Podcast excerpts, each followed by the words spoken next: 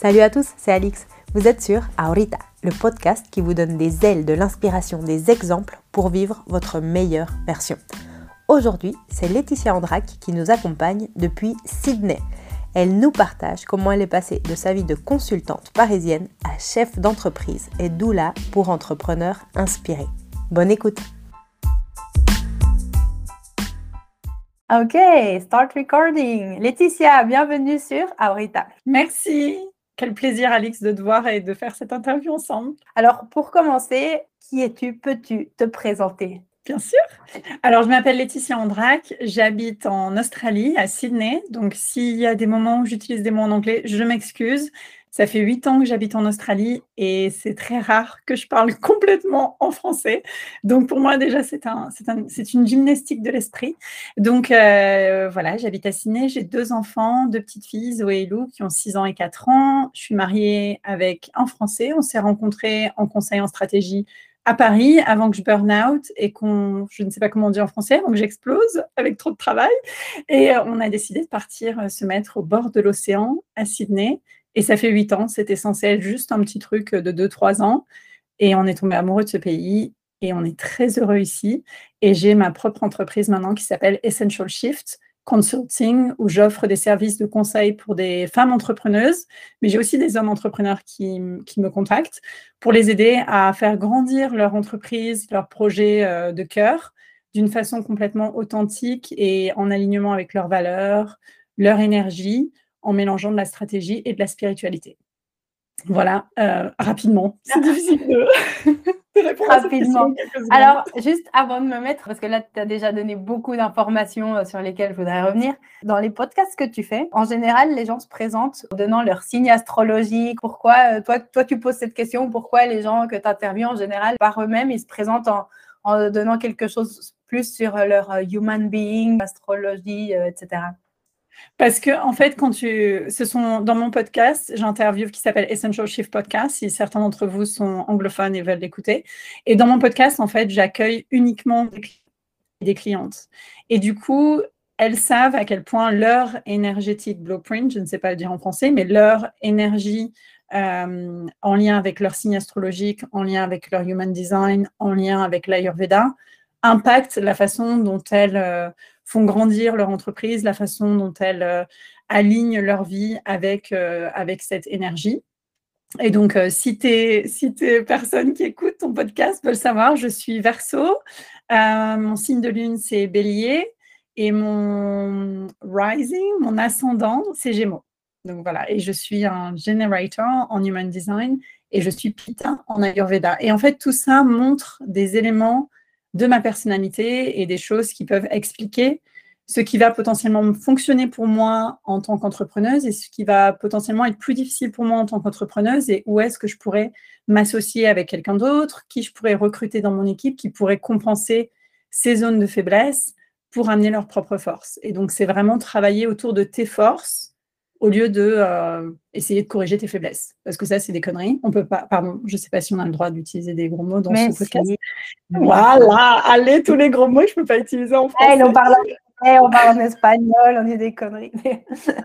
en fait, tu sais, souvent, quand euh, on t'explique comment faire grossir ton activité ou comment être un bon leader, et moi, j'avais euh, ce genre de, choses qui m'étaient dites quand j'étais en conseil en stratégie. On me disait que j'étais trop sur l'émotionnel, il fallait que je sois plus sur le, sur le relationnel. Euh, pardon, j'étais trop sur l'émotionnel, il fallait que je sois plus sur le politique et moins sur le euh, relationnel. Donc, j'étais trop émotionnel, un peu trop sur le relationnel et pas assez sur le politique. Mais en fait, si tu me connais, et on se connaît très bien, avec Alix, on faisait du rugby ensemble, hein, à notre temps à l'EM, donc on se connaît très très bien, on a été coéquipières. Mais du coup, c'est vraiment difficile pour moi en fait d'être dans le politique. J'étais pas du tout politique, que ça soit euh, à l'EM quand on se connaissait ou quand on était dans l'équipe de rugby. J'étais toujours, euh, bah, tu vois, j'étais la relou, euh, la rebelle qui allait dire, tu vois, François, je veux pas rester sur le bench, je veux, tu vois, c'est vraiment. Et en fait, ça, c'est expliqué par ces éléments. Ces éléments énergétiques qui sont en fait innés en moi et en plus de ça il y a l'acquis et il y a tu vois les choses que tu racontes et qu'on te raconte on essaye de te tam de, te faire rentrer dans une boîte mais en vrai, dans les moments difficiles de stress, etc., ton naturel revient en galop. Et du coup, c'est dans ces moments-là où tu vas. Euh, c'est pour ça que j'ai, j'ai burn-out, c'est mon côté très feu qui vient de, de ma lune qui est en bélier, qui vient de ma qualité pita en Ayurveda Et du coup, c'est pour ça que j'ai burn-out. C'est juste que je suis quelqu'un quand euh, j'y vais à fond, quoi. Je suis un bélier, je suis, je suis, c'est parti. Tu m'as dit d'aller dans le mur, j'y vais. Je tout le monde avec moi. Alors, on va venir justement sur ça, sur la partie burn-out, et ensuite, euh, je vais te poser plein de questions sur euh, le human being, etc., et, ta transition. Donc, le burn-out, qu'est-ce qui s'est passé? Comment tu l'analyses a posteriori? Est-ce que c'est quelque chose que tu aurais pu éviter? Mais concrètement, qu'est-ce qui s'est passé en, je crois, c'est 2014 Eh bien, ce qui s'est passé, c'est juste que euh, j'étais, euh, on me décrivait comme la staccanoviste, tu sais, celle à qui tu donnes plus de trucs à faire. Et je suis toujours en mode, ouais, nickel, il n'y a pas de problème, je le fais. Puis vas-y, donne-moi un autre truc. Et puis, ok, c'est parti. Et donc, j'avais beaucoup de difficultés à dire non. Et, euh, et en plus de ça, j'adorais ce que je faisais. Le truc, c'est que vraiment, j'étais vraiment passionnée. Je travaillais, au moment où j'ai explosé, je travaillais avec euh, Bloomberg Philanthropie. Je venais de rencontrer Mike Bloomberg à Berlin. On avait organisé un énorme événement pour les cités innovantes européennes. Enfin, c'était complètement dingue, tu vois. Donc, je faisais ça. À côté de ça, je faisais des propositions commerciales. J'écrivais un point de vue sur les politiques euh, euh, économiques européennes en comparaison avec les politiques économiques d'autres pays comme les États-Unis, l'Australie, etc.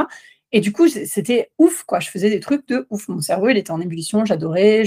J'avais euh, deux ou trois clients en parallèle, bien sûr, avec des équipes. Enfin, tu vois, pourquoi pas faire tout ça en parallèle? Mmh Donc, je mmh faisais tout ça euh, au sein de la même euh, compagnie de conseil en strat. Et c'était génial, j'adorais. Mais le truc, c'est qu'un jour, j'ai pas pu me lever. Et sachant que tu me connais, j'ai une énergie euh, débordante, j'ai ADHD, je suis hyper active depuis que je suis la plus petite du monde. On me dit que c'est impossible de me coucher, de me dire de m'arrêter, de me taire. Mais là, je ne pouvais plus en fait. Un matin, j'étais dans mon lit et je me suis tournée vers euh, bah, Johan, qui est maintenant mon mari, et qui a bossé avec moi en, conseil. Et je disais, en fait, là, je peux pas. En fait, là, j'ai pas envie de me lever, je suis fatiguée, je suis juste, je peux pas, quoi. Et du coup, on s'est dit, bah, je vais aller voir le docteur, je dois avoir une carence de fer, vu que j'ai toujours des carences de fer, euh, vu que je fixe pas le fer, mais ça, c'est un des traits de ADHD. Bref, je vais voir mon docteur, et là, la nana me pose plein de questions, et je me mets à exploser en sanglots. Et là, elle me dit, vous êtes en burn-out. Et si tu veux, ça n'a pas, pas rentré. J'ai rejeté direct. J'ai dit, non, moi, je suis pas en burn-out, en fait. Juste donne-moi du fer. tu vois, genre, je vais retourner bosser, tout va bien. It quickly, tu vois. T'imagines la Wonder Woman euh, parisienne euh, qui euh, voyage, tu vois, entre Berlin, machin et tout, qui sert ses clients, qui sert son équipe, qui sert ses, on ne dit pas sert en français, c'est serve en anglais, c'est qui délivre pour tout le monde, mais en fait, je m'étais complètement oubliée dans l'équation. Et, et j'ai vraiment rejeté au début le diagnostic. Elle m'a dit, bah, prends au moins une semaine d'arrêt, reviens me voir et tout ça et touche pas à ton ordinateur. Et là, en fait, le truc qui a vraiment, euh, qui est vraiment entré en résonance avec moi, c'est quand après je suis rentrée chez moi et je me suis dit bon bah du coup, je vais pas toucher à mon ordinateur. Et là, cette sensation d'espace et de d'expire, tu sais, quand tu expires. Et là, je me suis dit ah ouais, en fait, je suis peut-être burn-out. Mais j'avais tellement honte que je l'ai pas dit à mes collègues de l'époque, je l'ai pas dit aux partenaires de la ferme, et je pense que tu vois, si je sais, je pense pas qu'ils écoutent mon podcast en anglais, mais s'ils écoutent celui-là ou s'ils voient celui-là, ils se diront, mais c'est quelque chose, j'avais vachement honte d'avouer que j'avais un, un burn-out, donc j'ai dit que j'étais juste, euh, tu vois, malade. Et en fait, j'ai étendu mon arrêt maladie. Je crois que j'ai pris 15 euh, jours, 3 semaines ou un mois, je ne me rappelle plus exactement de combien de temps j'ai pris. Et après, j'y suis retournée. Et là, pour le coup, j'ai dit, bah, je voudrais un peu que ce soit un peu plus calme. Je suis vraiment fatiguée. Tu vois, j'ai prétendu que c'était des raisons de santé. Et en fait, tout de suite, ils ont rechargé la mule. Et là, j'ai dit, euh, bah, en fait, c'est pas possible, quoi. En fait, c'est non. Et c'est là où, avec Johan, on a commencé à regarder à partir vivre à l'étranger, parce que je savais que si je restais dans la même carrière, dans le même path, enfin, le même trajectoire qui m'avait été définie, qui était, j'allais être partenaire, j'allais, euh, tu vois, euh, gagner beaucoup d'argent, l'idée des super projets et tout, et ça me plaisait intellectuellement, mais en fait, mon cœur et mon corps, ils ne pouvaient plus euh, suivre ça. Quoi. Il fallait que je me reconnecte à ma nature, il fallait que je me reconnecte à l'espace. Et j'ai adoré, en fait, ces deux, trois semaines ou ce mois off que j'ai eu. je ne me rappelle plus parce qu'en fait, c'était à la fois très long et à la fois très court et mmh c'était absolument délicieux. Et du coup, quand on est parti en Australie euh, après ça, euh, et ben, j'ai pris six mois de congé sabbatique pour vraiment me recharger, me renourrir et définir quelle était cette nouvelle personne en fait que j'avais envie de Je fais une petite pause ici. Même si tu faisais quelque chose que tu aimais beaucoup intellectuellement, que je comprends que tu définirais comme ton burn-out, c'est que tu étais sur un chemin différent à qui tu étais vraiment toi. exactement. Il y avait vraiment cette espèce de dissociation de euh, tu as été formaté, tu as fait, euh, tu vois, une prépa, puis tu es dans une des meilleures écoles de commerce, puis après tu intègres un des meilleurs cabinets, puis après tu as les meilleurs clients, puis dans le cabinet, tu es dans le top, euh, tu vois, mhm. des 1% mhm. best talent, machin, tu es showcase avec le CEO de la big firm, enfin, tu vois, c'est genre, tu es ouf, quoi. Donc, c'est trop génial pour ton cerveau, et en fait, ton cœur et ton corps qui se disent, c'est quoi, en fait, le sens de tout ça? Why, why the fuck am I doing this? C'est vraiment ça que je en anglais, tu vois, et c'est vraiment ce moment-là où il y a eu cette espèce de ouais, de dissonance en fait entre ce que je faisais, ce que ma tête voulait, ce que les autres attendaient de moi, quelle était leur définition de, du succès et quelle était la mienne. Et en fait, d'avoir cet espace-là où je me suis retrouvée, j'ai l'impression que quand j'ai pris cet arrêt maladie, et si quelqu'un écoute ça et se sent un peu burn-out, fatigué, tous ces trucs-là, mmh. avoir juste un espace d'expire où tu peux te poser ces questions-là, qui sont parfois inconfortables. J'ai eu des moments où je me disais, mais en fait, euh, pourquoi j'ai même fait une école de commerce quoi? Mes parents, depuis que je suis toute petite, ils me disent que je vais élever des chefs dans le Larzac, mais en fait, peut-être que c'est ça que j'ai envie de faire, tu vois? Du coup, c'était vraiment ce moment de, ouais, de questionnement, de, de self-inquisition, de, de self-reflection, où tu vas à l'intérieur de toi et tu te dis, c'est quoi en fait? C'est quoi qui est important? What is really important? Alors, comment tu as fait tout ça? Parce que sur ton site, tu, parles de beaucoup de choses, donc j'ai déjà plein de questions. Tu viens d'une famille qui est, alors je ne sais pas comment dire en français, voilà, guérisseur. Et tu parles de la, de la cérémonie du cacao. Donc, tu as senti que tu étais dissocié. Et après, tu te retrouves avec toi-même. Donc, euh, un mois en France et après euh, six mois en Australie. Comment tu t'es retrouvé avec toi-même pour te dire, bah, moi, c'est ça que je veux, c'est ça que je suis? Ouais, et ben c'est là où tu as le moment, je ne sais pas si tu as déjà regardé cette vidéo de Steve Jobs, euh, Connect the Dot Backwards, qui est son euh, discours, euh, tu vois, pour Stanford, et mm-hmm. mets-le dans les, dans les notes s'il y a des gens qui ne l'ont pas vu. Mm-hmm. Et en fait, c'est vraiment ce moment où, en fait, tout a fait sens. J'ai vécu en Inde, j'ai vécu au Brésil, je me suis formée au Reiki, je me suis formée à l'Ayurveda, je me suis formée, vas-y, toutes les formations que j'ai fait dans ces époques-là. Quand j'étais au Brésil, je suis allée au Pantanal, où j'ai été formée au cacao, et je suis là, je fais, mais pourquoi? Tu vois, et je faisais tous ces trucs-là, mais j'étais consultante en strat, quoi. Enfin, tu vois, pourquoi je faisais ces trucs-là. Et en fait, à ce moment-là, de justement, comme je décris là, de, de ah, tu vois, tu fais de l'espace et tu regardes et tu notes tous les trucs et tu mets toutes les pièces du puzzle ensemble. Et à un moment donné, tu regardes le puzzle, tu fais, mais attends, en fait, il y a toute une partie de moi que j'ai oubliée. J'ai oublié d'où je viens, j'ai oublié euh, mes dons, j'ai oublié euh, ma connexion à la Terre, j'ai oublié ma connexion à la Lune qui m'a été apprise depuis mon plus jeune âge avec ma grand-mère qui regardait les phases de Lune. Ah, mais on va planter les pommes de terre. Tu vois, tous ces trucs-là, on va aller couper l'herbe et c'est la saison de ci, de ça. Complète déconnexion avec tout ça. Et là, un jour, tu vois, il y a vraiment ce moment où tu vois tout le puzzle ensemble et tu te dis, mais il y a plus en fait. Il y a plus que Laetitia qui est super smart, qui a une putain de brain, qui peut, euh, tu vois, sortir des datas et faire des trucs et tout. Il y a en fait euh, vraiment ce côté holistique. Je suis, euh, ça y est, je suis entière. Et donc je me suis retrouvée entière en posant toutes les pièces du puzzle et vraiment à un moment donné en voyant tout, tout ce qui faisait partie de moi, all the parts of myself.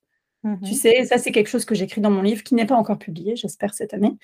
Euh, il est écrit, le manuscrit est écrit, je suis en, train, en discussion avec des, éditeurs. Et du coup, c'est vraiment ce que j'explique dans mon livre qui est la boule à facettes.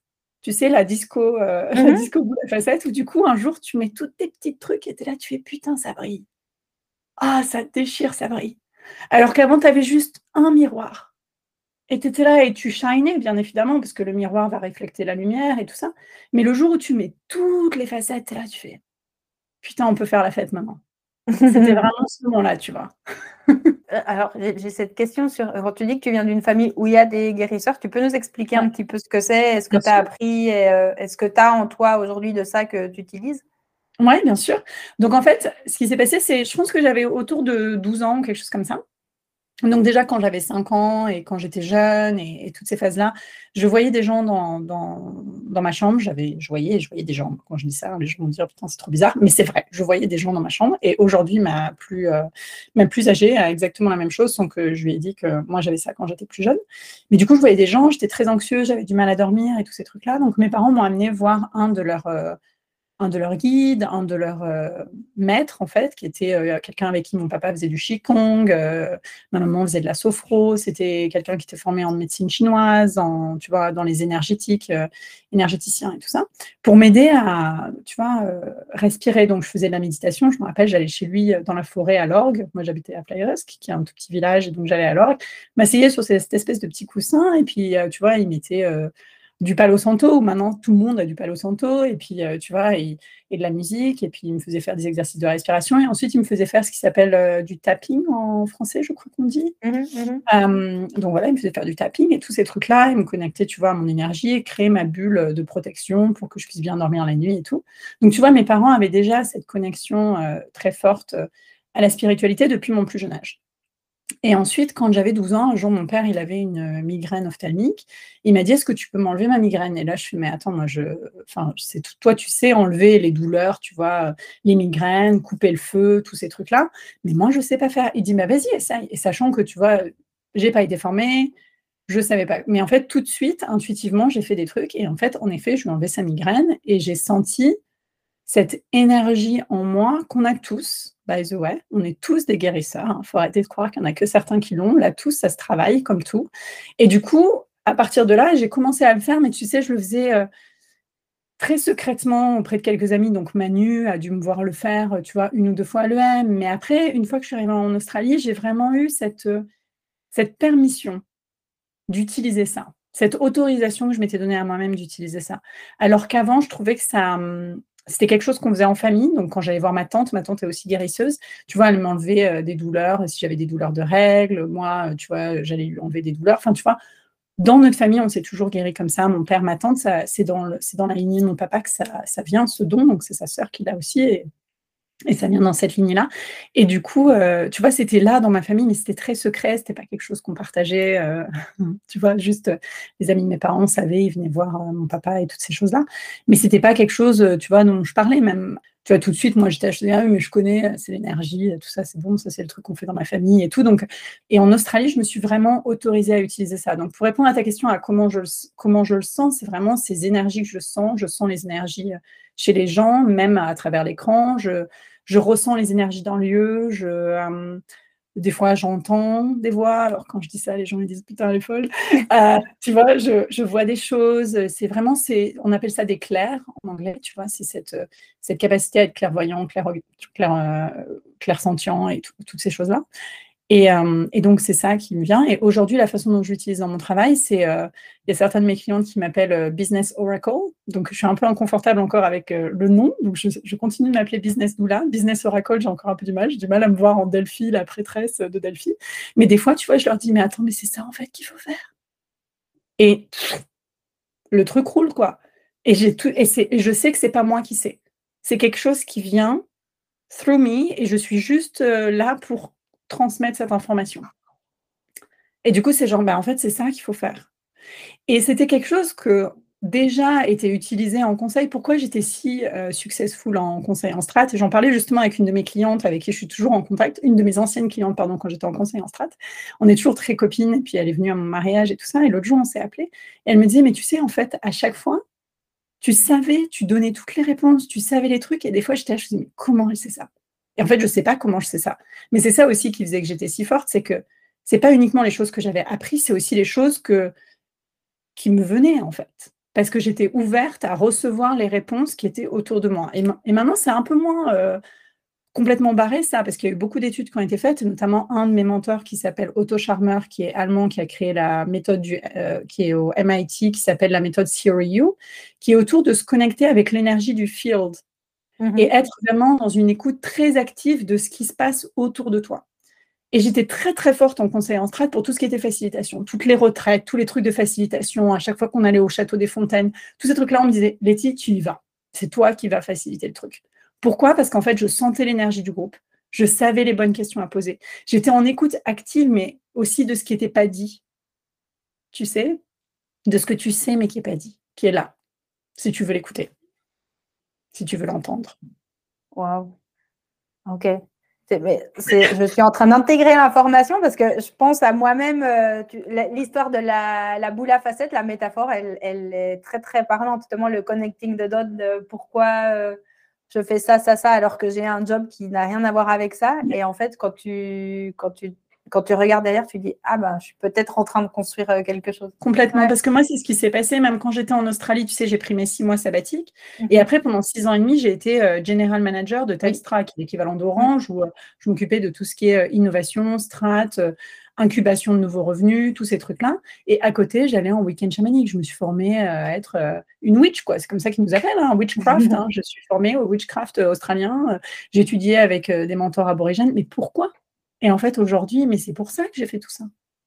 Mais je ne savais pas à l'époque. Justement, tes six premiers mois en Australie, et c'est aussi un petit peu l'essence de, ce que tu fais aujourd'hui, c'est euh, aider les gens à reconnecter avec leur intuition, avec leur soul, avec leur euh, âme. Toi, comment tu l'as fait ce travail? Pendant six mois, qu'est-ce que tu as fait? Est-ce que tu n'as pas bu ton petit cacao tous les matins? Ou, euh, Je ne sais pas, est-ce que tu écrivais Est-ce que tu parlais avec des gens? Comment tu as fait ce travail sur toi-même? Et quand est-ce que tu as dit, bah, ça y est, j'ai reconnecté avec moi-même et je sais que A, B, C. Et aussi, Très, très bonne question. OK, donc let's go back to the beginning. Euh, pardon, j'essaye de parler en français, il faut que j'arrête le franglais. Alors, il est 8h25 chez nous en Australie, du soir, et les Australiens se couchent tôt. On n'est pas des Espagnols, on se couche tôt, on se lève tôt, euh, on se lève à 5 heures. Mais du coup, euh, laisse-moi répondre à ta question. Donc, la première question qui est autour de comment j'ai fait ce travail-là. Donc, déjà, ce travail-là était très inconfortable. Emmanuel, que tu connais, qui était à l'EM avec nous, était avec moi à ce moment-là. Et en fait, c'était un questionnement intérieur très euh, difficile, perturbant, plein de, tu vois, de, de directions. Un coup, j'avais envie de faire ça, un coup, j'avais envie de faire ça, un coup, j'avais envie de faire ça. Mais ce que je faisais, mhm. c'est qu'à chaque fois, je suivais ce, cette intuition, cette pulsion à aller faire ça. Et comme ça, j'apprenais de nouvelles choses sur moi. Donc, il ne faut pas rester. C'est ce que j'appelle être vraiment dans, un, dans du actif-passif. C'est à la fois, tu suis la, pelote de laine, mais en même temps, tu ne vas pas aller attraper la, pelote de laine. Tu la laisses se dérouler, puis tu suis le, truc. Et, en fait, c'était vraiment ça. C'était vraiment cette, donc tout de suite, j'ai été attirée par euh, les entrepreneurs en Australie, tu vois, parce que c'était ce que j'avais fait à la fin de ma période de, de conseil, où j'étais très impliquée dans tout ce qui était innovation, tout ce qui était stratégie. Je faisais partie du jury du prix équilibre, donc des, des entrepreneurs sociaux euh, français. Enfin, tu vois, j'étais, j'avais, tu vois, j'avais déjà en fait commencé à mettre un pied dans l'entrepreneuriat, mais je savais pas vraiment que c'était ça que je voulais faire. Mais quand je suis arrivée à signer, tu vois, et que je me suis connectée, je me suis dit tiens, en fait, j'ai envie d'aller un peu rencontrer des entrepreneurs australiens et comprendre ce qu'ils font et tout. Donc j'ai suivi, tu vois, le, truc. Mmh là, j'ai rencontré des gens géniaux. J'ai créé une première boîte avec deux copines parce que je pouvais pas rien faire non plus. Mais du coup, je suivais le truc et à côté de ça, je bossais pas trop. J'étais vraiment, tu vois, euh, je bossouillais et à côté de ça, je faisais beaucoup de yoga. J'allais en retraite. Euh, j'étais tout le temps dans la nature parce que c'est pas difficile en Australie d'être tout le temps dans la nature j'avais beaucoup plus d'espace pour être euh, en connexion avec moi-même, avec la nature, avec ce que je voulais vraiment. Mais ça m'empêchait pas d'aller prendre quelques actions, tu vois. Donc, j'ai créé une première boîte avec ces nanas-là. Puis, je me suis rapidement dit, en fait, euh, c'est pas un truc qui me plaît comme projet. C'est pas un projet qui a un impact euh, direct avec ma mission de vie et ce que je veux faire. Mais au moins, tu vois, j'ai découvert que c'était pas ce projet-là. Et du coup, après, je me suis euh, posée sur d'autres sujets. Je me suis dit, tiens, en fait, je pourrais peut-être être guérisseuse ou masseuse. Hop, je allée faire un training là-dedans. Non, en fait, j'ai pas envie de masser des gens parce que tu te rends compte que rapidement, tu n'as que des vieux qui viennent te voir et voilà, bref, c'est pas forcément les gens qui ont envie de masser. Mais en fait, moi, je veux bien masser ma copine, je veux bien masser, tu vois, mon mec ou des gens qui sont jeunes et voilà. Mais en fait, euh, voilà, euh, j'ai pas envie de masser tout le monde. Euh, et du coup, du coup, tu vois, il y a tout ce, tout ce questionnement et à chaque fois un step en avant et puis trois steps en arrière et puis un step en avant et puis trois steps en arrière. Mais tu as l'impression que tu es en train de faire cet effet de avant-arrière, mais en vrai, tu es toujours en train d'avancer. Tu es juste en train de t'apprendre tu itères en fait. Tu itères et au lieu de rester dans ta bulle et de te dire en fait ce qui me définit c'est d'être consultante en strat, ce qui me définit c'est d'avoir une good brain, ce qui me définit c'est d'être un bon soldat, non, en fait, il y a plus que ça. Et du coup, c'était vraiment cette euh, expérience de trial and error, tu vois. J'y vais, bon, ça me plaît pas. Je vais là, bon, ça me plaît pas. Je vais là, ah tiens, ça me plaît, tiens, je vais aller un peu plus loin, je vais aller un peu plus loin. Mais euh, j'avais vraiment suivi, donc j'ai lu le bouquin de, euh, de Jack Canfield qui s'appelle A Path with Heart, mmh le chemin du cœur, je crois que ça s'appelle, parce que je l'ai recommandé à mon frère euh, après en français, mon frère lit pas en anglais. Et, et c'était vraiment ça, c'était vraiment suivre, suivre mon chemin du cœur et rencontrer en fait des gens le long de mon chemin qui étaient inspirants ou qui m'amenaient à me poser certaines questions que je ne m'étais pas posées. Alors j'ai tout testé, hein. mon mec se foutait trop de ma gueule, j'allais voir euh, des cartomanciennes, je suis allée voir des, des, comment s'appelle, des tarot readers, je suis allée voir tu vois, des astrologeurs, je suis allée voir tous ces trucs-là. Et, et c'était juste en fait pour m'ouvrir à d'autres horizons, m'ouvrir à d'autres perspectives et, mmh et, me poser ces questions-là. Donc, c'était pas confortable. Hein. Vraiment, c'était très inconfortable comme euh, période. Euh, où un jour tu dis ah mais c'est ça en fait que je veux faire. Et le lendemain tu dis mais en fait trop pas. C'est pas du tout ça.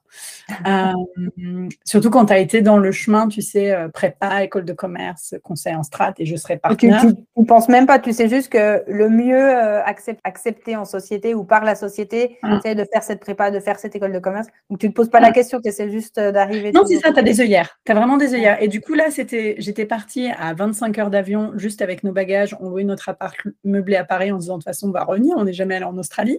Donc on est parti comme ça, on avait des œillères avec Yo, lui aussi était en conseil, et d'un coup, pouf, on a fait péter les œillères. Et là, tu vois tous les trucs, tu vois toutes les couleurs. C'est vraiment ça. C'est genre comme si tu voyais que en noir et blanc, et d'un coup, tu vois toutes les couleurs, et tu, là, tu fais oh, Putain, il y a 50 nuances de bleu à Sydney, c'est absolument magnifique l'océan. C'est absolument dingue. Non, mais c'est dingue, il n'y a pas que le gris des appartements parisiens. Et du coup, tu vois, tu as vraiment ce moment où euh, bah, tu as tellement de couleurs que du coup, tu as envie de toutes les tester. Et c'est absolument génial. Mais il y a certaines couleurs qui ne sont pas pour toi. Et parfois, c'est un peu dur parce que tu aimerais vraiment que cette couleur, elle taille bien. Donc, mm. c'était vraiment cette période de Ah, j'adore. Ah, non, mince. Ah, j'aimerais bien que ça m'aille bien. Ah, ça ne me va pas, zut. Et du coup, tu repars, euh, tu repars euh, en, pèlerinage. C'était un pèlerinage. Tiens, c'est ça. C'était un pèlerinage. J'aime beaucoup l'idée des nuances de couleurs aussi. Ça parle beaucoup. Donc, tu as ces six mois de pèlerinage et après, tu commences dans une grande boîte. Tu recommences à travailler dans une grande boîte, mais un peu différent. Un peu différent. Donc, ce qui se passe, c'est que en parallèle, il y a quand même Johan qui est dans la, dans la journée. Tu vois, on est tous les deux dans cette journée. Et donc, mon mari, lui, il était venu en conseil ici. Lui, il avait gardé son taf en conseil, il avait été muté ici. Et en fait, au bout de six mois, il était malheureux comme les pierres parce que bah, c'était pas du tout ce qu'il voulait continuer à faire. Tu vois. Donc euh, là, il y a une question de visa. Il hein. faut être aussi euh, terre à terre. Hein. On est en train de rêver et tout ça. Mais bon, en Australie, il y a une question de visa. Donc là, euh, ce qu'on s'est dit, c'est bah écoute, moi, je vais chercher un boulot stable. Tu vois, j'ai eu mes six mois de questionnement intérieur. Je sais que je vais faire ce que je fais aujourd'hui, mais à l'époque, je n'avais pas le courage de le faire. Je le savais à ce moment-là. À la fin des six mois, je savais que j'allais faire ce que je fais aujourd'hui. Mais en fait, on s'est dit, j'ai pas le network, j'ai pas encore machin et tout. Donc, je vais aller en corporate. Je vais bien faire attention de choisir une entreprise où l'équilibre vie pro, vie perso et la valeur clé. C'est-à-dire que j'avais des offres dans des boîtes absolument incroyables avec des salaires plus élevés. Mais j'ai fait le choix d'aller dans une boîte où j'avais un salaire moins élevé, mais une qualité de vie, et toujours avec un salaire quand même très élevé, mais avec une qualité de vie où en fait c'était, j'allais pas faire plus que du 9h, 5h en étant cadre sup. Tu vois, c'était vraiment genre, je ne vais pas faire plus que ça et je vais quand même très bien gagner ma vie. Je n'ai pas besoin de gagner euh, des sommes absolument mirobolantes et du coup, il laissait ma santé. Donc, ce que j'ai fait, c'est que j'ai pris ce taf-là pour que Johan, lui, puisse démissionner du taf où il était. Et du coup, c'était moi qui devenais le visa euh, holder. Et il a fait son pèlerinage, lui. Et lui, il a fait son pèlerinage. Donc, lui, il allait bosser dans deux, dans deux ou trois startups. Deux startups. Il allait bosser dans deux startups. Il a fait son pèlerinage et tout ça, machin. Et puis après, ça a été mon tour à nouveau. Vraiment, on, a, on, est, on, est, on est une équipe. Bravo. Donc, tu es entré dans cette boîte, mais euh, Madame Super Power, tu décides de, en parallèle, lancer une, puis deux, puis trois, puis quatre boîtes en parallèle de ton job, de ton 9 to 5 job. Et euh, je crois qu'en parallèle, tu es mariée, tu as eu ta, première fille après à la deuxième qui est arrivée. Oui. Oui, bah, tu sais, ADHD, quoi. Alors, euh, je fais une petite parenthèse, ADHD, parce que vu que tu viens de sortir un épisode là-dessus, je pense que ça vaut le coup d'en parler. Oui, euh, donc je, je, resterai toujours multipassionnée. je ne sais pas si on utilise ce mot-là en français, mais multipassionnée, multipotentielle, parce que bah, j'ai j'ai ce, ce, trait de, tu vois, de, personnalité qui est que, comment on dit ADHD en français Je ne sais pas. TDAH, ah, trouble de, déficit de l'attention avec ou sans hyperactivité. Oui, donc moi je l'ai avec hyperactivité, hein, comme on peut le remarquer. Mais du coup, du coup, en fait, c'était cool. J'avais ce 9 to 5. J'avais quand même de la pression. J'avais une super équipe. J'adorais les projets que je faisais. J'avais un boss absolument formidable. tu vois, c'était top. En plus, j'avais été transparente dès le début avec mon boss, qui était français. Euh, et du coup, euh, quand il m'a recruté, j'ai été hyper claire avec lui. J'ai dit, en fait, moi, si je choisis de bosser pour vous, c'est parce que euh, je veux. donc, je sais qu'en fait, entre 9h et 5h, je vais faire le taf de quelqu'un qui va bosser de 9h à 22h. Donc, t'inquiète, je suis efficient. Mm. Mais par contre, je veux vraiment avoir des condensed weeks. Je veux vraiment avoir du temps pour moi. Je veux machin et tout. Mais en fait, rapidement, je me suis fait chier. je me suis rapidement ennuyée. Et donc, c'est pour ça que je me suis dit, tu sais, c'est ce qu'on dit toujours c'est soit tu. soit tu, tu deviens euh, complètement ennuyé euh, dans ton boulot et du coup, soit tu crées d'autres choses à côté. Et du coup, j'ai mmh décidé de créer d'autres choses à côté. Donc, je me suis euh, impliquée beaucoup dans notre incubateur de Telstra, où on a incubé des entrepreneurs. Donc, j'étais mentor, tu vois, sur mes heures perdues. Et en fait, à chaque fois que je les aidais à créer des idées, à machin et tout, je me disais, mais en fait, moi, j'ai plein d'idées, quoi. J'ai trop envie aussi de faire mon entreprise, quoi. Et en Australie, c'est genre rien à voir avec la France. Tu crées ton entreprise littéralement en cinq minutes. C'est un bonheur. C'est un bonheur absolu. C'est pour ça qu'il y a autant d'entrepreneurs en Australie. Donc, du coup, tu vois, tu crées ta boîte et, euh, et puis c'était très facile à créer. Donc, je me suis lancée, je me suis fait très plaisir. Et ouais, donc j'ai créé une boîte et puis après, je me suis, euh, je me suis mis en partenariat.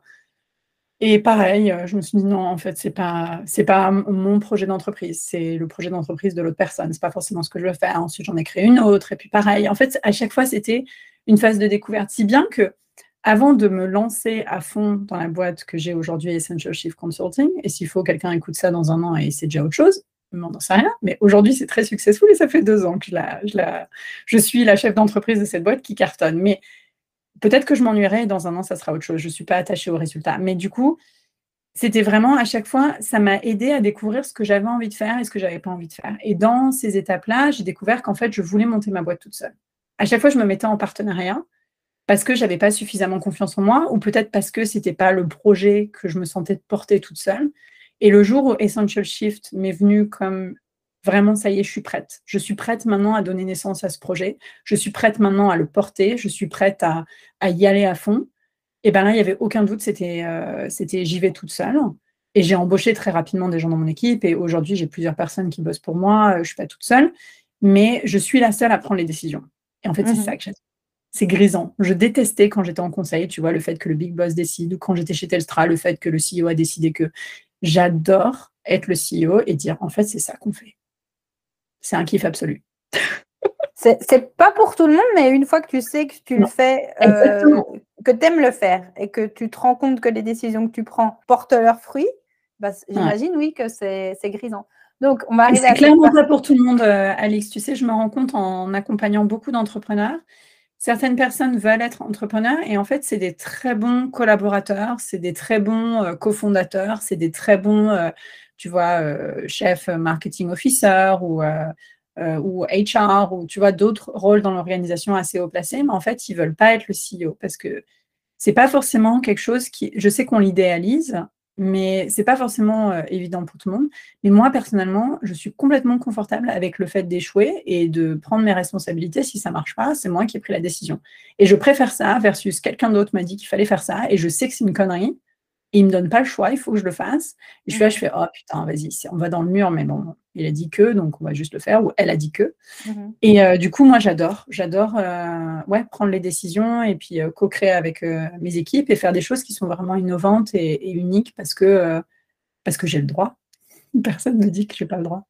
Alors, avant de, de, parler de Essential Shift, de tes succès, de ton six-figure business, là, pour le moment, on voit euh, la Laetitia euh, super brain, petit burn-out, mais tu rebondis, tu apprends des trucs, tu pars dans un super pays, l'Australie. En plus, tu es avec quelqu'un, vous aimez tellement que vous vous mariez, les enfants arrivent. C'est un peu euh, too good to be true. Ça fait un peu le, fairy tale, le conte de fées. Est-ce qu'il y a des petits points négatifs ou, pour dire, bah, je suis humaine quand même, mais j'ai eu des petites phases où ça allait peut-être moins bien, où j'ai dû un peu plus lutter? Ah oui, bien sûr, il y en a eu plein. Donc, euh, je pense que la première phase qui a été euh, vraiment difficile, comme je te disais, c'est en fait ces six mois de questionnement. Donc ça, c'était pas confortable, ça on en a parlé. Ensuite, quand j'ai commencé chez Telstra, euh, il y a eu bah, ces différents échecs d'entrepreneuriat à côté de Telstra, où en fait, je me disais, mais peut-être que mhm. je suis pas faite pour une, entrepreneuse. Et puis, tu vois, on en parlait souvent avec, avec Johan, parce qu'il avait bossé avec moi dans mon équipe, et il m'avait toujours dit, en fait, tu es faite pour ça, tu vois. Et je et, je, tu sais, j'avais ce doute à chaque fois, comme ça marchait pas, ou comme je me, tu vois, ça me plaisait pas vraiment, j'étais pas vraiment passionnée par les projets. Du coup, euh, je me lassais rapidement. Tu vois, c'était mon côté euh, ADHD où en fait, si, si je ne pas vraiment, juste euh, je le fais, mais ça ne me passionne pas. Et du coup, je pensais que c'était, c'était. Et du coup, il y avait tout ce questionnement identitaire tout au long de cette journée. Et puis en plus de ça, il y a eu la maternité, avoir des enfants sans aucun soutien familial, parce qu'il faut se dire qu'on habite à 24, 25 heures d'avion. Euh, deux enfants en bas âge, très proches en âge, mais bon, ça, c'est nous qui avons fait ce choix pensant en consultant que c'était une bonne gestion de projet. D'avoir les deux back-to-back, comme ça, tu vois, elles joueront ensemble et puis on sortira des couches plus tôt et tout. Elle m'a dit non, on en a chié des bulles. Euh, et du coup, ça, c'était vraiment dur. Ça, c'était vraiment, vraiment dur. La maternité, euh, le postnatal, ne pas avoir tu vois, euh, mon frère, euh, mes parents, euh, les parents de Johan, la sœur de Johan, nos amis les plus proches, tu vois, next door, à qui tu peux dire, ou qui, ou en quelques heures plus loin, où tu peux dire, est-ce que tu peux prendre mes enfants pour un week-end, tu vois. Nous, on ne peut pas faire ça. Mm. J'ai plein de copines qui laissent leurs gosses un week-end. Nous, nos gamines, on les a jamais laissées un week-end, tu vois. Donc, du coup, c'est vraiment, tu, ça fait tu vois, Zoé a 6 ans et demi, et du coup, on, juste, on rêve d'un week-end tous les deux. Euh, et donc ça, on va peut-être l'avoir cet été quand on va en France. Mais euh, en général, quand on va en France, moi, j'ai un week-end de mon côté, ou j'ai des quelques jours de mon côté, ou Johan a quelques jours de son côté. Mais en fait, on, voilà, tous les deux, ou nos enfants, on peut laisser aux grands-parents. Comme nos filles étaient assez difficiles euh, il y en a une qui est diagnostiquée ADHD, qui est neurodivergente, et potentiellement l'autre aussi. Donc, on a des enfants qui dorment pas beaucoup et qui sont difficiles. Et en plus de ça, on était à l'autre bout du monde. Et quand tu arrives et que tu espères avoir de l'aide, les gens te disent Ah, mais non, c'est trop dur, tes enfants sont trop durs. Et là, tu fais Ah, putain, je vais mourir. Donc, ça, c'était vraiment dur. Ça, c'était une expérience très, très dure. Euh, toute la maternité et faire le choix d'être loin pour cette maternité était difficile. Ensuite, on a eu Covid où nos frontières ont été fermées en Australie pendant, euh, je ne sais pas si c'est un an et demi ou deux ans, donc on n'a pas vu nos familles pendant trois ans, je pense, parce qu'on n'était pas allé les voir. Et puis, quand c'était prévu qu'on allait les voir, ils ont fermé les frontières. Et puis, enfin bref, il y a eu toutes ces histoires où les frontières étaient fermées en Australie. On a eu un, lockdown assez violent euh, en Australie, donc on ne pouvait même pas, tu vois, voyager mmh. au-delà de, de ta zone euh, géographique. Alors nous, on a vachement de chance. Hein. On habite à côté euh, du parc national de Sydney. On a un parc immensissime, hectare, hectare, hectare, hectare, avec des kangourous, des coquetous. Des... Enfin, tu vois, c'est ouf, l'océan. Enfin, on n'était pas euh, mal. Enfin, tu vois, il y a des gens qui étaient pires. Ils étaient dans des mhm. petites zones. Oui, un 20 mètres carrés. un mètre carré dans un appartement et tout. Donc, on était très, très, très privilégiés dans cette situation-là. Mais on était quand même tout seul. Parce qu'on avait fait le choix de déménager avant le lockdown dans notre petit paradis doré où on est maintenant, qui n'était plus le même quartier où on habitait avant. Donc, encore une fois, la clairvoyance, la bonne idée. la bonne idée, mais euh, tu vois, le côté bonne idée qui faisait qu'on avait plein d'espace et tout ça, mais le côté euh, merde, je peux pas voir mes potes. Euh, donc, ça, c'était assez dur. Donc, tous ces trucs-là, en fait, le fait, c'est ce qu'on se dit toujours avec Johan. Il n'y a, pas de, il a pas de décision où tout est rose ou tout est gris. Tu vois, tu trouves les choses que tu aimes ou non. Clairement, en Australie, on se pose la question tous les ans, est-ce qu'on rentre en France? Est-ce qu'on rentre en Europe pour être plus près de la famille? Et tous les ans, jusqu'à maintenant, à chaque fois qu'on se la pose, et on se la pose à chaque fois, tu vois, en décembre, janvier, euh, bien évidemment, les résolutions, mais aussi quand tu reflètes sur tout ce qui s'est passé l'année précédente et qu'est-ce qui est important et qu'est-ce que tu veux, etc. La réponse est non, on reste ici. On est tellement heureux malgré tout ça. Et c'est pas juste, tu vois, euh, I'm pretending, c'est putain, mais qu'est-ce qu'on est bien ici? Mais la vie qu'on a, nos gamines, elles adorent leur école, elles sont dans une école Montessori ici. On a des amis euh, qui sont absolument géniaux euh, autour de nous. On a la nature, on a, tu vois, je, vais à la plage si je veux tous les jours. Je m'en fous, il fait beau, j'ai un chien, je suis trop contente d'avoir mon chien. Et puis on a, on vraiment, tu sais, la, nature qui est, qui est, dans ton jardin. En fait, en Australie, tu as vraiment, tu sais, tu vas au musée en France pour voir euh, des perruches. On a des perruches euh, dans notre jardin, tu vois, euh, absolument magnifiques, multicolores. On a des grands perroquets qui s'appellent des cockatous blancs avec des, crêtes jaunes qui volent au-dessus de, ma tête. Et puis on en a des noirs avec des plumes jaunes. Enfin, tu vois, c'est genre, c'est incroyable. C'est incroyable. Donc, tu as des bloutons blizzards dans ton jardin, tous ces trucs-là. Après, tu as des énormes huntsmen, des énormes araignées. Donc, tout n'est pas génial. Hein, mais tu as vraiment la nature qui est là. Et du coup, cette connexion à la nature, on l'a, nos filons, et pour nous, on se dit qu'aujourd'hui, c'est ce qui est le plus important. Je me demandais comment tu gardes le smile tout le temps. Euh, là, tout ce que tu décris, c'est toujours avec le smile. Et, en fait, je pense que c'est ce que tu viens de dire. C'est de se focaliser sur ce qui est bien, sur ce, qui, ce qui vous plaît, sur ce qui est important pour vous aujourd'hui, pour vous et votre famille. Et aussi, je note que cette équipe que tu formes avec ton mari est, a l'air assez incroyable. Que vous êtes alignés, que vous échangez beaucoup. Donc, j'ai l'impression que ça, c'est un ingrédient assez important à, l'équilibre que vous avez autour de vous. Oui, complètement. Et puis d'autant plus quand tu habites, tu sais, à l'autre bout du monde, on, est, tu vois, il est la personne qui me connaît mieux, je suis la personne euh, qui le connaît mieux. Enfin, tu vois, c'est, on se connaît depuis euh, le plus longtemps de tous les gens qu'on a rencontrés ici, parce qu'on se connaît depuis plus de 8 ans, alors que les gens, même les gens, les premières personnes qu'on a rencontrées en Australie, nous connaissent que depuis 8 ans, alors qu'on se connaît plus.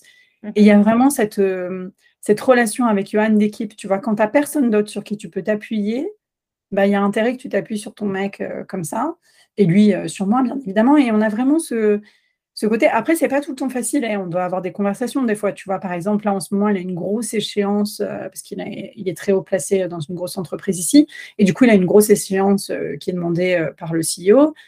Et moi, à côté, bah, là, j'organise une retraite. Enfin, tu vois, j'ai pas mal de choses aussi qui se passent dans mon business à court terme.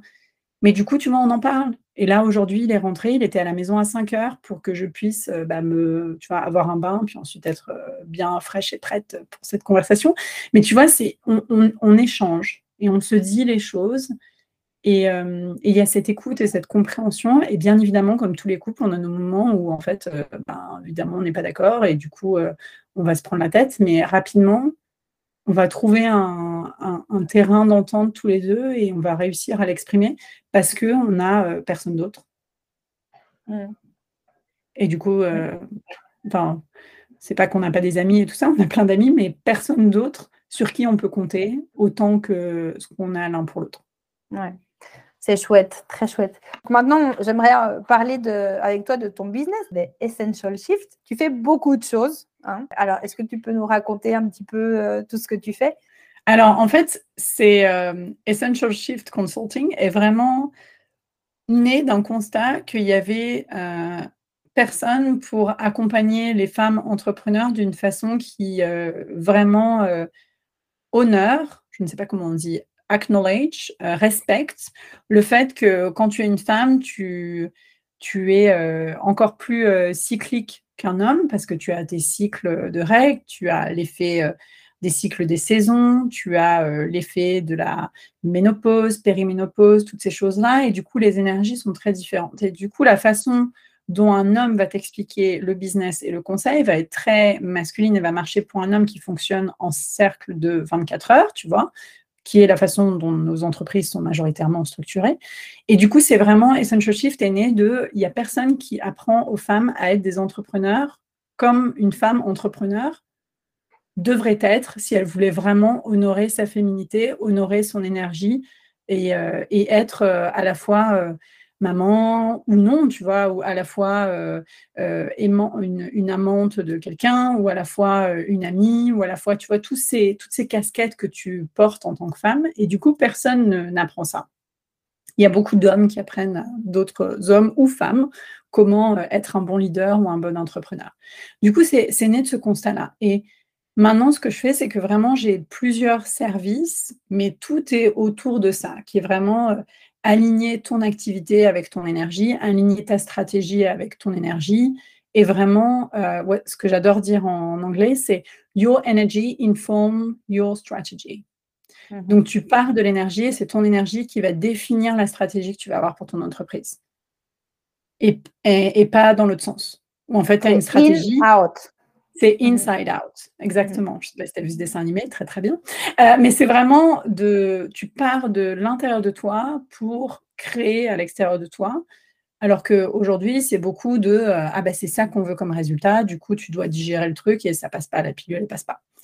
Donc ce que j'offre, c'est plusieurs services. Donc il y a soit des, des services en personne, donc là j'ai même des gens, tu vois, qui voyagent des États-Unis d'Europe euh, ou d'Asie pour venir pour euh, mes événements en personne qui sont des retraites.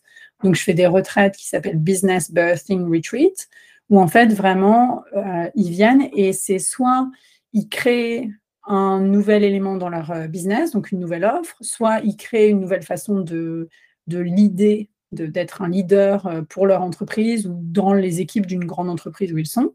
Soit il, il crée une nouvelle façon d'être, soit, tu vois, il y a tout cet espace où en fait, pendant trois jours, je les guide à se reconnecter à qui ils sont et à birth ou rebirth, the business ou la forme de leader qu'ils méritent d'être et qu'ils doivent être pour euh, bah, vraiment être euh, dans leur, dans leur full potential, tu vois, dans leur potentiel humain euh, le plus, le plus puissant.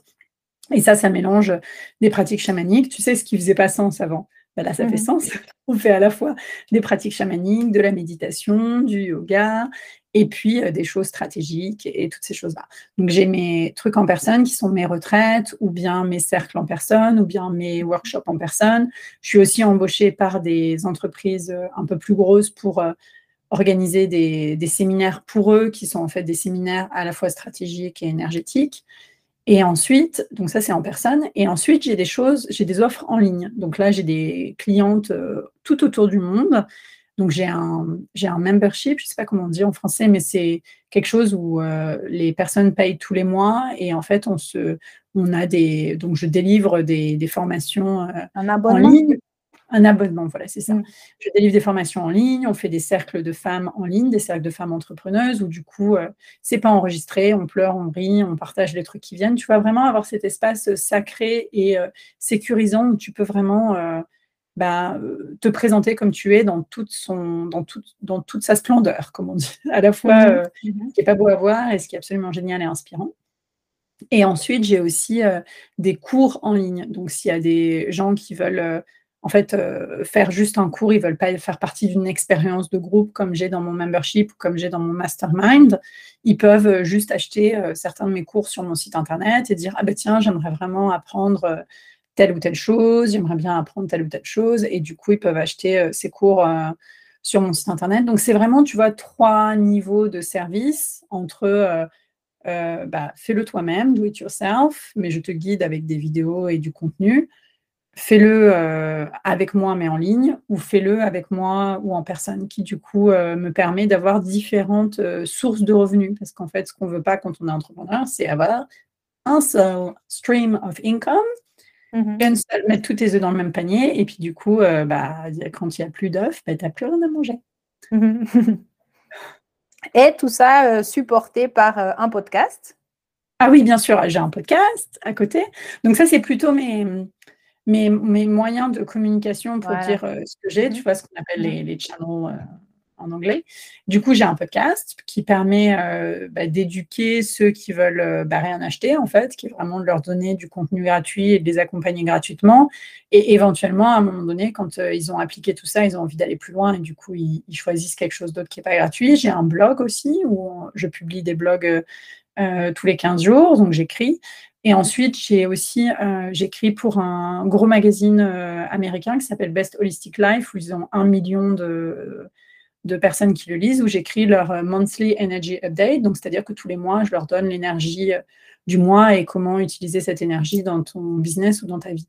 Donc, j'ai toutes ces choses-là. Et puis, à côté, j'adore Instagram. Donc, j'ai Instagram, puis j'ai Pinterest. Mais j'ai des gens dans mon équipe qui font ces trucs-là. Hein, tu as TikTok aussi, j'ai vu.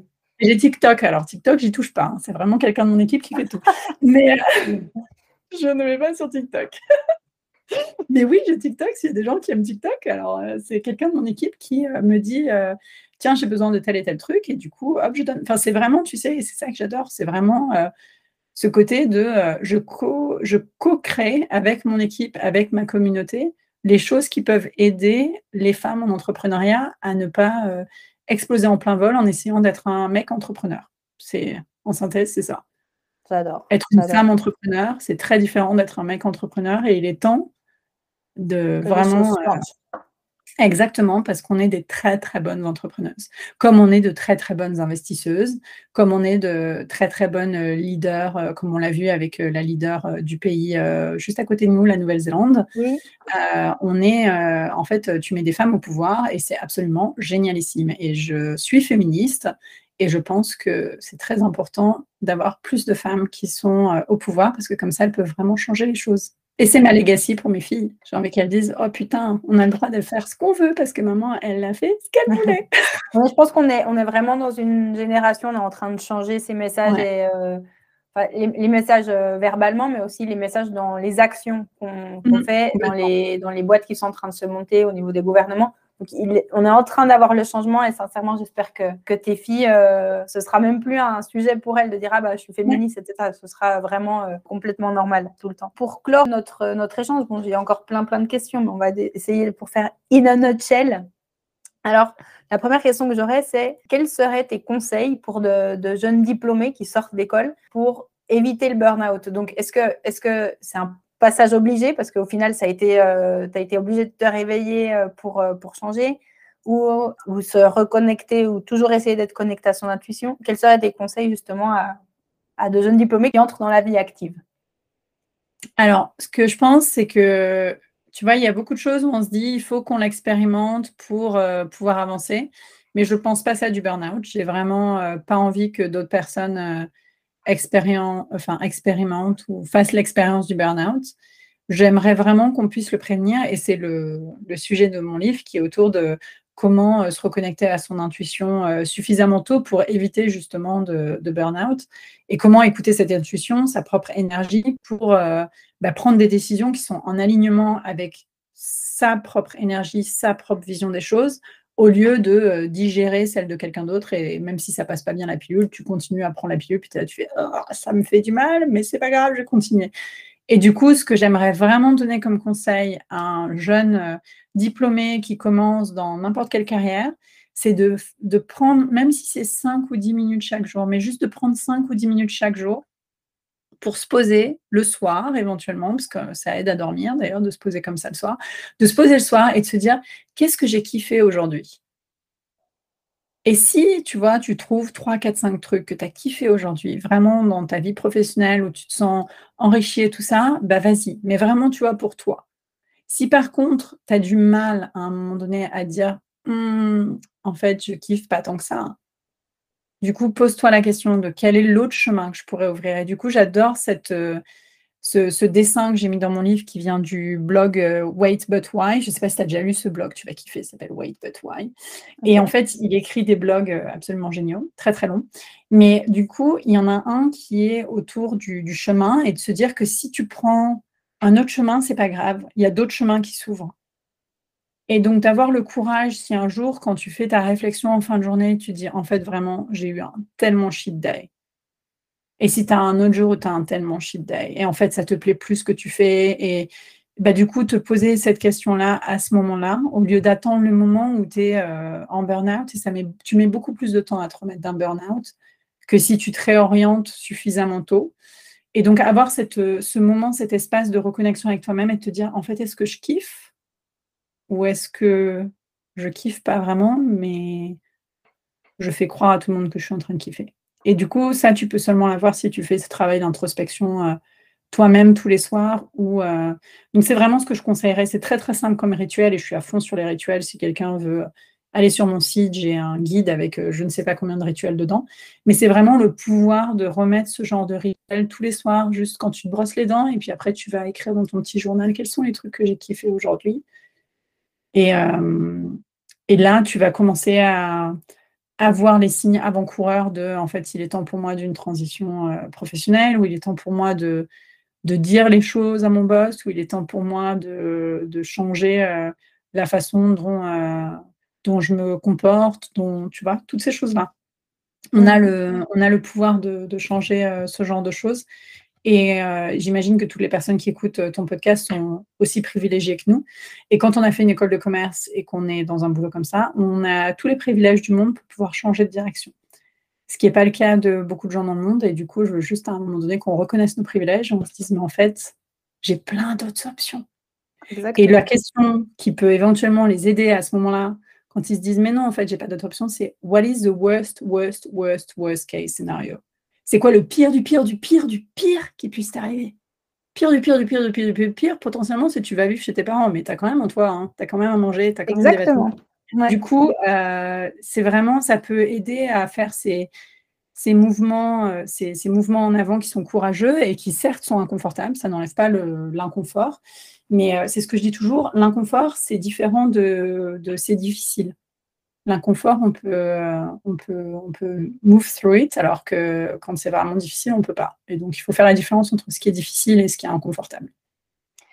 Alors, la, deuxième question qui est liée à ça, donc tu te rends compte que potentiellement il y a quelque chose qui ne va pas et que tu es en dissonance avec euh, ce que tu fais et qui tu es. Euh, quel serait ton conseil ou deux ou trois euh, tips pour essayer quelque chose de nouveau Est-ce que tu recommandes de lâcher son job et de commencer autre chose ou d'essayer un petit peu comme ça? Qu'est-ce que tu recommanderais?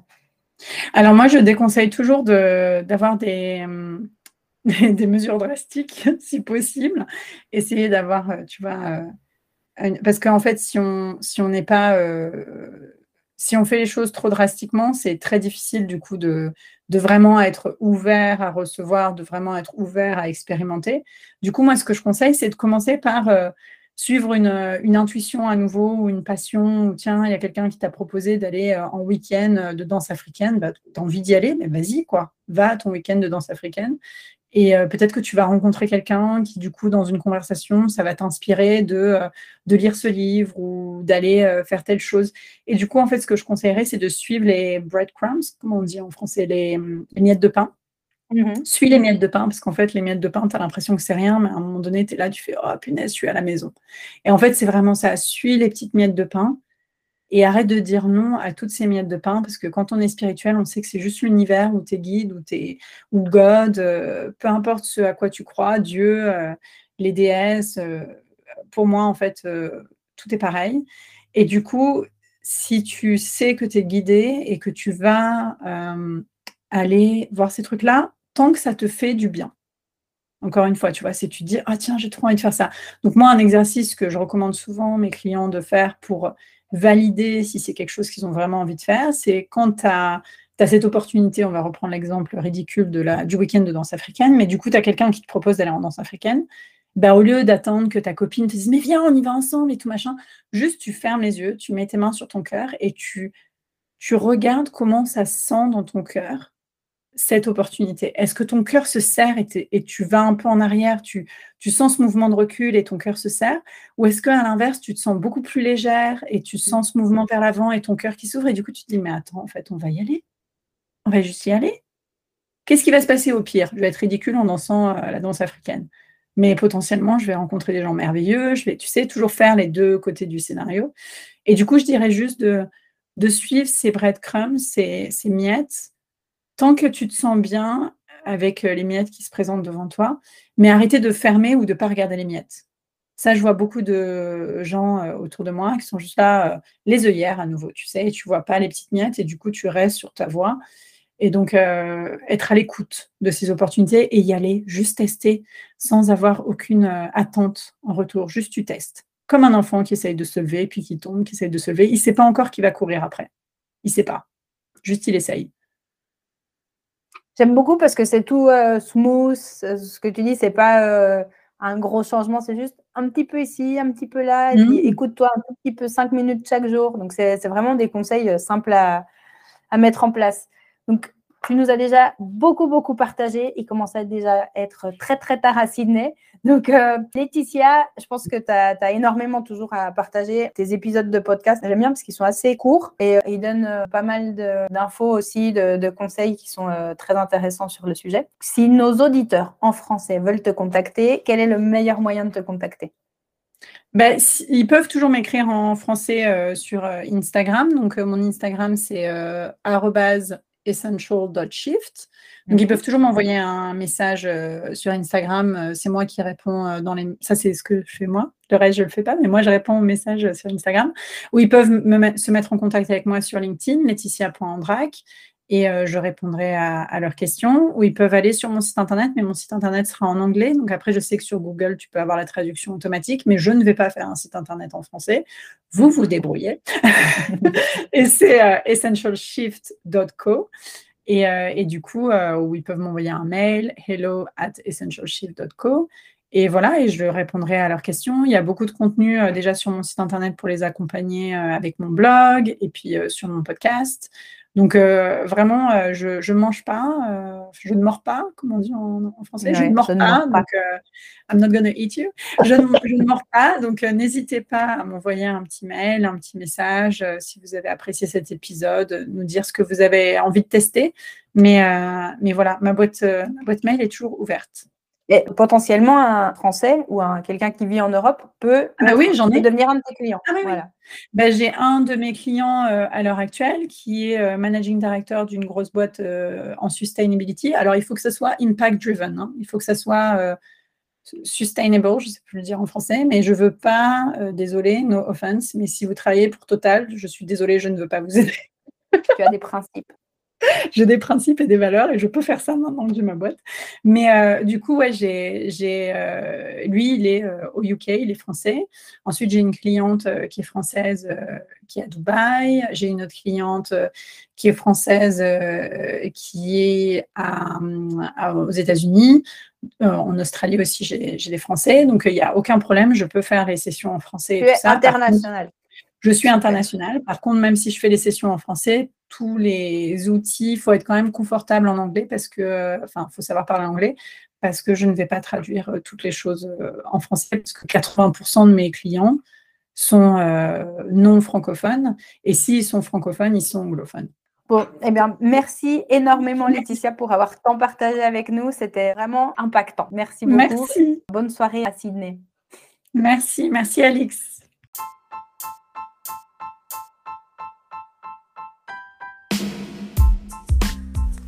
Salut à tous, c'est Alix. Vous êtes sur Aurita, le podcast qui vous donne des ailes, de l'inspiration, des exemples pour vivre votre meilleure version. Aujourd'hui, c'est Laetitia Andrac qui nous accompagne depuis Sydney. Elle nous partage comment elle est passée de sa vie de consultante parisienne à chef d'entreprise et doula pour entrepreneurs inspirés. Bonne écoute!